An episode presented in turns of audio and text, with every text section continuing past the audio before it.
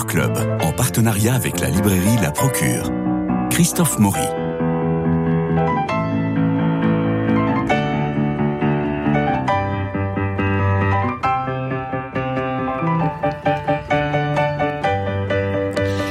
Personnalité fascinante et complexe, on imagine sans peine qu'il fut épuisant pour son entourage, incompréhensible et déstabilisant même pour les mieux disposés. Il possède toutes les qualités à la française. Il y a du Cyrano, du D'Artagnan, du Saint Vincent de Paul, du Victor Hugo et du Bonaparte en lui, avec une touche de flair French. Il nous fascine et nous agace, mais ne saurait nous laisser indifférents. De qui parlons-nous? Eh bien, nous parlons d'Henri Grouès, qui est né en 1912 à Lyon, qui est mort à Paris en 2007. Enfant heureux dans une famille pieuse et débordante de charité, il deviendra capucin sous le nom de frère Philippe. Et après le décès de son père, Antoine, il est ordonné prêtre et nommé vicaire à Grenoble. C'est là, pendant la Seconde Guerre mondiale, qu'il cache des enfants juifs. Il protège des jeunes rétifs au STO. Frère Philippe se planque sous un autre pseudonyme, Georges Pierre Houdin. Et puis il prend le maquis. Et il défendra les maquisards. Les maquisards, je le cite, furent-ils assez longtemps insultés par les uns, suspectés par les autres, terroristes, bandits, apaches, gamins, fous, écervelés, surexcités. Tour à tour, on les accablait de mépris puis de pitié. Tous les chantages étaient bons pour faire pression sur leur conscience, leur sensibilité ou leur honneur. Et pourtant, ils ont tenu. Et finalement, ils ont triomphé de la calomnie, du mensonge, des trahisons, des retards. Ils ont tenu, comme en 1914, leur père avait tenu dans l'interminable veille des tranchées. Ils ont tenu. Et l'heure des combats dans la lumière, enfin, a fait place aux combats secrets et clandestins. Ils ont tenu. Et enfin, en geste de gloire, leur âme au grand jour a paru. Et le monde a crié d'admiration. À la face du monde aujourd'hui, moi, prêtre du maquis, de la première heure des déportations, en zone sud. Je veux le crier aujourd'hui. Vous êtes grands, mes maquisards. Vous êtes purs. Vous êtes honnêtes. Enfants, presque, vous êtes graves comme des hommes. J'ai vécu avec vous et je vous connais et je le proclame. Vous êtes la semence et le levain des lendemains de renouveau. C'est en vous qu'est l'espérance. Vous avez brisé l'hypocrisie. Vous avez rompu la honte. Vous avez vaincu le doute vous avez créé l'union et parce que vous avez tenu, vous avez forcé la victoire. Cet hommage formidable au maquisard, Henri Grouès le signe de son nom définitif, l'abbé Pierre. Alors voilà deux nouveautés en librairie dans notre émission du mardi, émission littéraire. Il y a d'abord euh, l'abbé euh, euh, l'abbé Pierre intime de Pierre Lunel. C'est un inédit paru chez Plomb. Vous savez, Pierre Lunel avait déjà écrit la grande biographie de l'abbé Pierre qui s'appelle L'insurgé de Dieu. Il a aussi écrit sur Sœur Emmanuel, mais euh, l'insurgé de Dieu, il, le, la biographie qui a fait référence, ça fait plus de 50 000 exemplaires, c'était un très très beau succès de librairie. Et Pierre euh, euh, Lunel revient avec l'abbé Pierre intime, et on rentre vraiment dans la personne même de l'abbé Pierre qui est encore une fois assez mystérieuse et énigmatique, bien que euh, très médiatisée, comme euh, vous le savez, comme nous allons en parler naturellement au long de cette émission. Et puis un deuxième euh, livre qui est sorti, cette fois-ci en folio-biographie, L'abbé Pierre, par Sophie Doutet, et c'est donc un poche, c'est assez remarquable, euh, comme tous les ouvrages de cette collection de foliobiographies. Vous savez, Sophie Doutet est maître de conférences en littérature française à l'Institut d'études politiques d'Aix-en-Provence, où elle, enseigne la culture générale et l'histoire des idées. Euh, en folio-biographie, elle avait déjà euh, signé trois, trois titres. Il y avait Churchill, Malraux, Madame de Stahl, et là, eh bien, c'est l'abbé Pierre. Et elle nous raconte vraiment l'histoire de cet homme plus qu'extraordinaire, mais le chemin n'a pas été facile, loin de là, nous allons y venir. Alors, il naît, comme je l'ai dit, euh, en 1912 euh, euh, à Lyon. Il a des parents tout à fait épatants. Imaginez que son père, Antoine, Antoine, eh bien, tous les dimanches, Antoine est marié avec Eulalie Grouès, sa cousine Germaine d'ailleurs. Ils vont avoir huit enfants et Henri est le cinquième. Et puis euh, le dimanche, eh bien Antoine, il part euh, avec les hospitaliers veilleurs. Il va dans les quartiers pauvres. Et vous savez ce qu'il fait dans les quartiers pauvres? Eh bien, il coupe les cheveux et la barbe des pauvres. Il est le coiffeur et le barbier des pauvres pour leur redonner de l'éclat, de la beauté et de la dignité. Et il fait ça tous les dimanches. Et un jour, son fils, Henri, le suit et voit comment il redonne de la dignité aux pauvres. Ensuite, ben, le petit garçon, il va devenir scout. Euh, scout, il est totémisé euh, castor méditatif et euh, il va avoir, il va être le chef de la patrouille des cigognes, imaginez-vous. Il va rencontrer François Garbi au scout, qui va devenir à la fois son ami, son confident, un peu pour, un peu pour la vie, il faut le dire. Et puis il part en Italie, il part à, Assise et il lit une biographie de Saint François d'Assise qui va le marquer profondément. Et dans son passage à Rome, euh, Henri euh, Grouès va être pris d'une sorte de vertige, c'est-à-dire qu'il sent un grand manque en lui dans sa vie et que ce manque ne peut être habité que par l'absolu, cet absolu qui est Dieu lui-même. Alors il va devenir moine, il va décider de devenir moine, un moine pauvre chez les Capucins. Et quand il rentre au couvent, il renonce naturellement à son héritage, enfin, il remet sa part d'héritage à, euh, à la communauté, et il prend le nom de frère Philippe, et il sera pendant sept ans dans la Drôme. Alors il a une santé fragile, euh, le, frère Philippe, mais il supporte mal les privations euh, qu'exige la vie monacale. Et puis, euh, ses attentes spirituelles ne semblent pas tout à fait, tout à fait comblées. Alors en 34, il effectue son service militaire et quand son père meurt, quatre ans après, eh bien, Henri va être ordonné prêtre va quitter la vie monastique et va être affecté au diocèse de Grenoble comme vicaire de la basilique Saint-Joseph. Alors il est mobilisé en septembre 39, évidemment, comme tout le monde. Euh, il sort avec son régiment dans les Alpes, puis en Alsace, et là il est atteint de pleurésie. il va être évacué dans le sud de la France. Et il va apprendre la défaite française lorsqu'il est à l'hôpital à Narbonne, Narbonne que nous aimons beaucoup, comme vous le savez. Il se rétablit, il devient aumônier euh, et il est chargé de l'instruction religieuse dans un orphelinat de l'assistance publique à la Côte-Saint-André. Et c'est à ce moment-là que, euh, dans les années 42-44, il va commencer une vie clandestine en aidant des jeunes juifs à passer la montagne vers la Suisse, en les cachant, en leur procurant des faux papiers qu'il fabrique dans sa chambre, qu'il a transformé en laboratoire. Et alors là, il faut dire que c'est un spécialiste des faux papiers. Il arrive à faire des faux passeports, des fausses cartes d'identité. C'est un faussaire, il faut le dire. Euh, Henri Grouès, euh, le, le, frère, euh, le frère Philippe, le père Henri, c'est un faussaire qui fait magnifiquement les faux papiers et les faux passeports pour permettre à des juifs de traverser pour aller en Suisse. Il cache aussi des réfracteurs du STO, il les envoie au maquis en Chartreuse, puis dans le Vercors. Et là, c'est dans le Vercors que euh, il va éditer euh, des tracts intitulés Résistance, dans lesquels il euh, précise les positions spirituelles et patriotiques de la résistance. Il organise la diffusion des cahiers de témoignages chrétiens, imaginez-vous, dans la région de Grenoble, témoignages chrétiens que nous aimons beaucoup, comme vous le savez, et il est aidé dans son action par la syndicaliste Lucie Coutaz. Alors Pierre Lunel, dans L'Abbé Pierre intime, publié chez, chez Plomb, écrit ceci. Reste Lucie Coutaz, la réaliste, l'emmerdeuse et le chef. Elle aurait pu, comme cofondatrice du mouvement, nuancer l'ubris du fondateur, gommer ses excès, le protéger de lui-même. Mais elle agit davantage comme protectrice et mère de l'enfant impétueux à consoler. Vieille fille, plus âgée que lui de 13 ans, elle ne joue pas le rôle de la muse capable d'infléchir dans le bon sens le courant qui l'emporte. Son désir d'abord est de demeurer effacée. Comme beaucoup de femmes, elle déteste les honneurs, la reconnaissance, la flagornerie et le tapis rouge. Femme de l'ombre, elle reste dans l'ombre et s'y sent bien, à la différence des femmes qui entourent le père Joseph dans ADT Carmonde comme Geneviève de Gaulle Antonios. Fin de citation.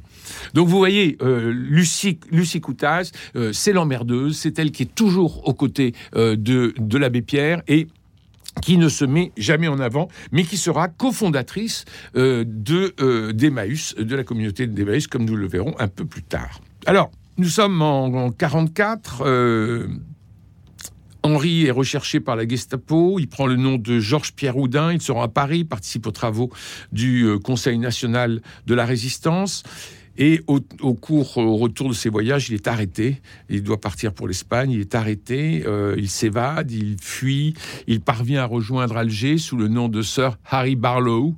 Et il rencontre le général de Gaulle en juin. Puis il est affecté en août comme aumônier de la marine à Casablanca sur le Jean Bart. D'ailleurs, il gardera jusqu'à la fin de sa vie sur, son, sur sa soutane, il gardera toujours son, son insigne d'officier de, marine, d'aumônier de, la marine qu'il avait obtenu euh, par le général de Gaulle. Le général de Gaulle va être très important pour l'abbé Pierre, puisque euh, l'abbé Pierre va dire très vite, il faut euh, quelqu'un de providentiel, il faut un homme providentiel qui refuse le capitalisme et qui refuse le communisme. C'est-à-dire qu'on est vraiment euh, dans un discours aujourd'hui qui est terriblement moderne et qui est plutôt de gauche, tout en étant dans le, dans dans le respect du général de Gaulle. Alors, en 45, il est envoyé euh, au ministère de la Marine. Il multiplie les conférences sur ses 23 mois de vie clandestine. Il est décoré de la Croix de guerre. Et puis, il aura d'autres médailles, comme la médaille de la Résistance, la médaille des évadés, la Croix du combattant volontaire. Et il est approché par le MRP, le mouvement républicain populaire, qui le présente aux élections comme député indépendant de Nancy. Il est nommé à la commission de la, défense nationale, participe à la vie parlementaire. Euh, il défend toujours une proposition de statut pour les objecteurs de conscience. Il retrouve Lucie Coutaz en 47 et il loue la grande maison de Neuilly-Plaisance tout en participant au mouvement fédéraliste pour la paix. Il restaure la maison pour fonder une auberge de jeunesse qu'il va baptiser tout simplement Emmaüs. Et l'été, cette maison accueille des jeunes de tous les pays. Et l'hiver, elle est un lieu de réunion pour des prêtres ouvriers, des séminaristes et des militants.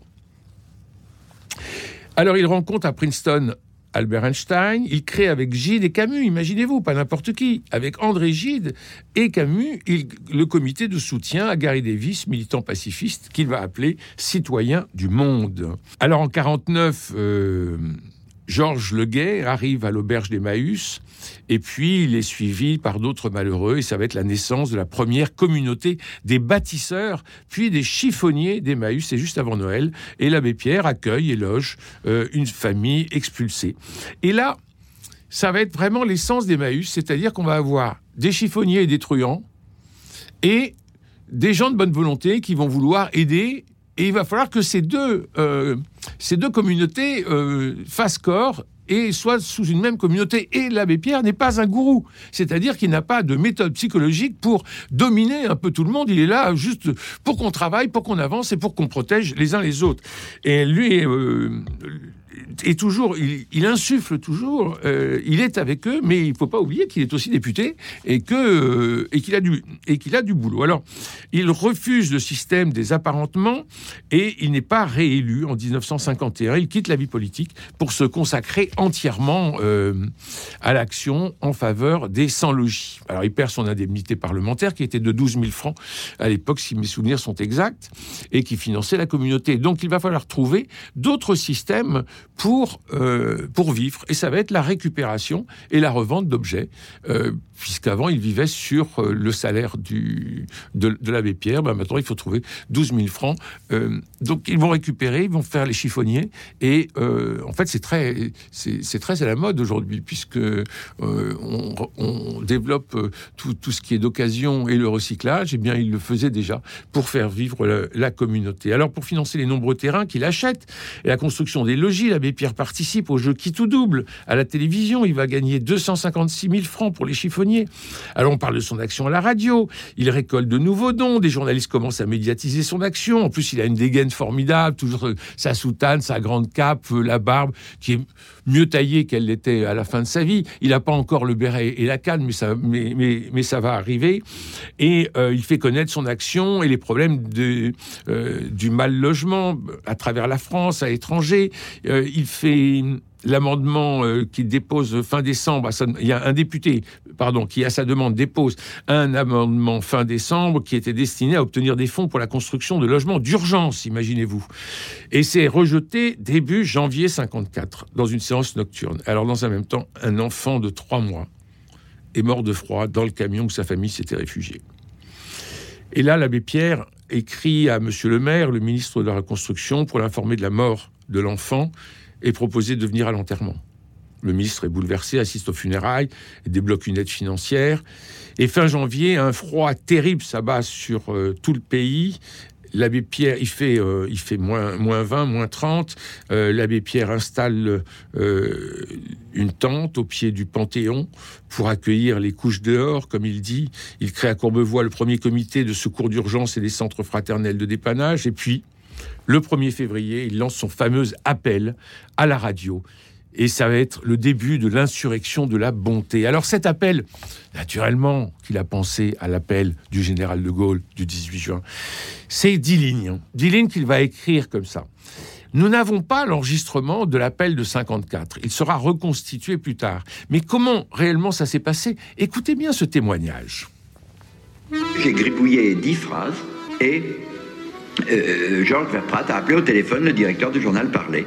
Et le gars a dit, vous vous foutez du monde. Cinq minutes avant le journal parler, vous me demandez de lancer un appel d'initiative privée, mais il y a des règles administratives, moi, ça dépend pas de moi de lancer un appel. Et alors, euh, c'est Georges Verprat, on peut dire, qui a sauvé la situation. Il a pris l'appareil, il lui a dit, écoutez, monsieur, demain matin, euh, ça dépend de vous. Peut-être que quand vous serez bien au chaud, avec votre femme et vos gosses, et que vous ouvrirez le journal, et que vous lirez en prenant votre café, qu'on a encore ramassé des hommes, des femmes ou des bébés mort de froid dans les rues de Paris. Parce que nous vous avons demandé ça, et que vous nous l'aurez refusé pour des raisons de procédure administrative, vous serez obligé de vous dire c'est ma faute. Et le type est resté baba euh, quelques secondes, et puis avec beaucoup de courage. Bon, il, il a dit écoutez, vous avez raison, dictez-moi votre texte. Et je l'ai dicté par le téléphone, et il l'a lui-même lu à la radio. Et Immédiatement après, je bondis dans la voiture, euh, comme une trompe, je traverse Paris pour aller rue François 1er au studio de Radio Luxembourg. J'arrive en bombe et je leur dis, voilà, la radio française vient de passer ce papier. Si vous voulez pas être en retard, et il est temps de me donner le micro. Euh, bon, et, ils m'ont donné le micro. Et là, alors c'est moi qui l'ai dit.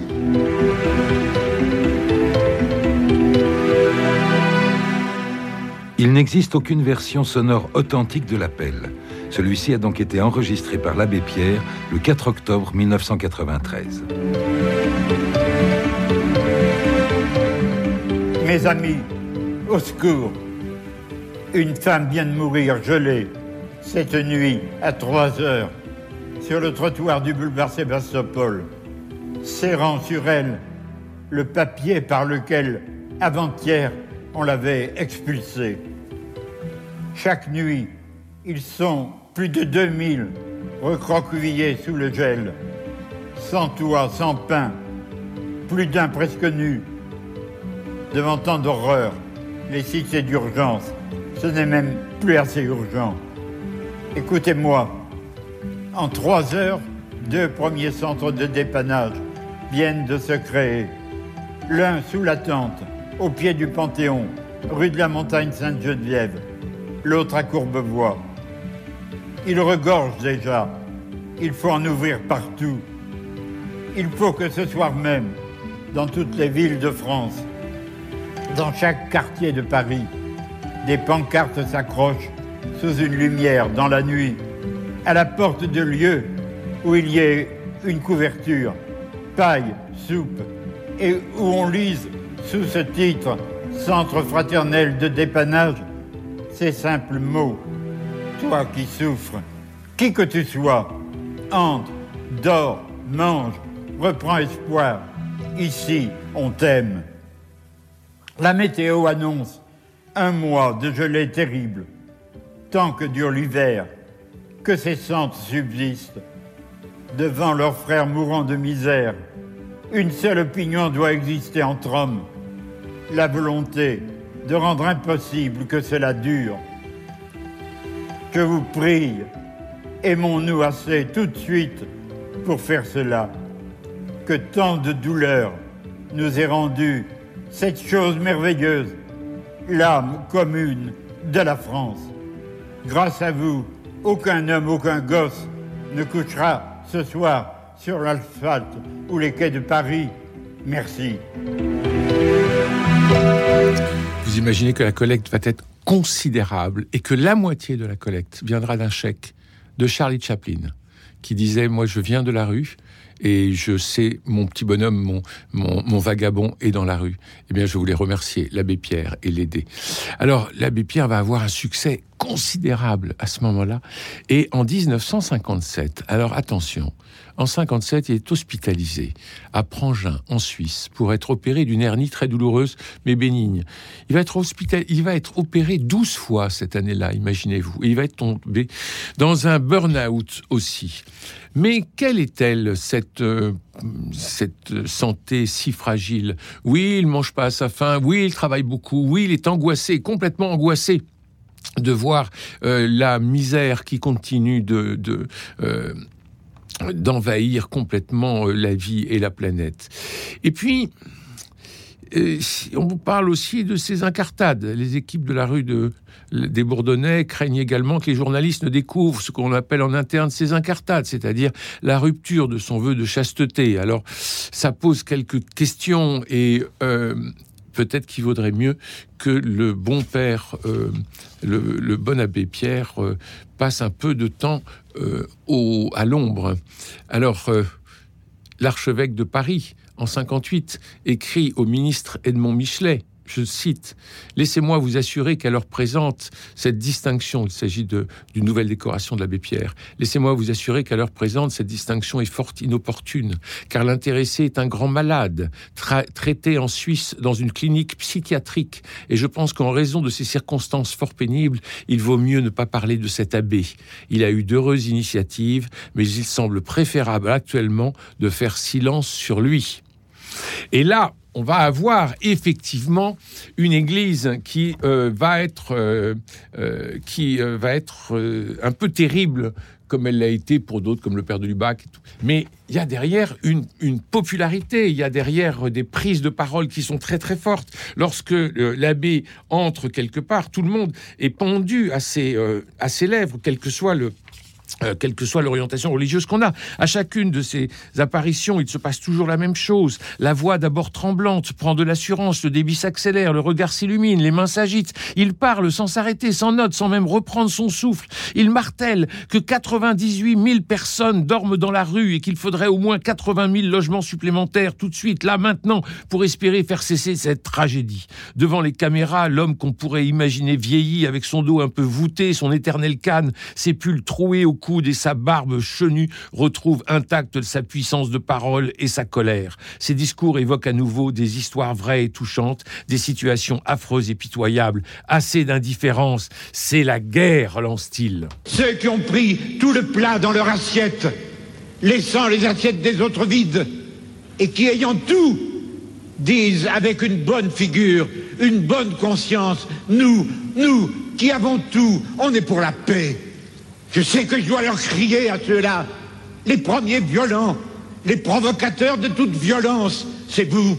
Et quand le soir, dans vos belles maisons, vous allez embrasser vos petits-enfants, avec votre bonne conscience, au regard de Dieu, vous avez probablement plus de sang sur vos mains d'inconscient que n'en aura jamais le désespéré qui a pris des armes pour essayer de sortir de son désespoir.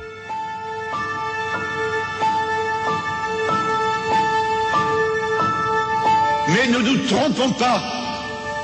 Il n'y a pas de violence qu'avec des armes. Il y a des situations de violence. Il y a tel et tel peuple du monde que je connais très bien, où j'ai été tant de fois, où il n'y a plus aucune espérance. Pour la foule des plus petits, aucune espérance d'apprendre à vivre. Et j'avais crié, vous les riches, il y a des riches qui sont honnêtement riches. Vous avez le devoir de dépenser ceux qui stockeraient dans des coffres de banque de l'or, des bijoux, qui les accumuleraient comme un trésor. Car la fortune, dans les temps d'épreuve, doit être partagée, venant au secours en créant des entreprises viables pour donner de l'emploi et du salaire. Vous aurez tout autant la chair de poule à lire L'abbé Pierre intime de Pierre Lunel chez Plomb et L'abbé Pierre par Sophie Doutet, biographie chez Gallimard. La rencontre avec Coluche sera déterminante pour les Restos du Cœur. La rencontre avec Coluche et l'abbé Pierre sur la musique de Jean-Jacques Goldman. À tous les recalés, de l'âge et du chômage, les privés du gâteau, les exclus du partage. Si nous pensons à vous, c'est en fait égoïste.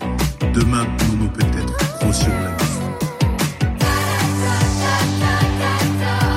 Il me reste à remercier Cédric Coba pour la réalisation, Philippe Malpeuch pour le générique, François Dieudonné pour l'organisation des studios, Louis-Marie Picard et Camille Meyer qui vous permettent de réécouter l'émission en podcast et de la rediffuser. Demain, nous retrouverons le feuilleton Jean-Pierre Améris avec nos chroniqueurs ciné. D'ici là, prenez soin de vous, prenez soin des autres comme l'abbé Pierre nous le demandait. Je vous embrasse.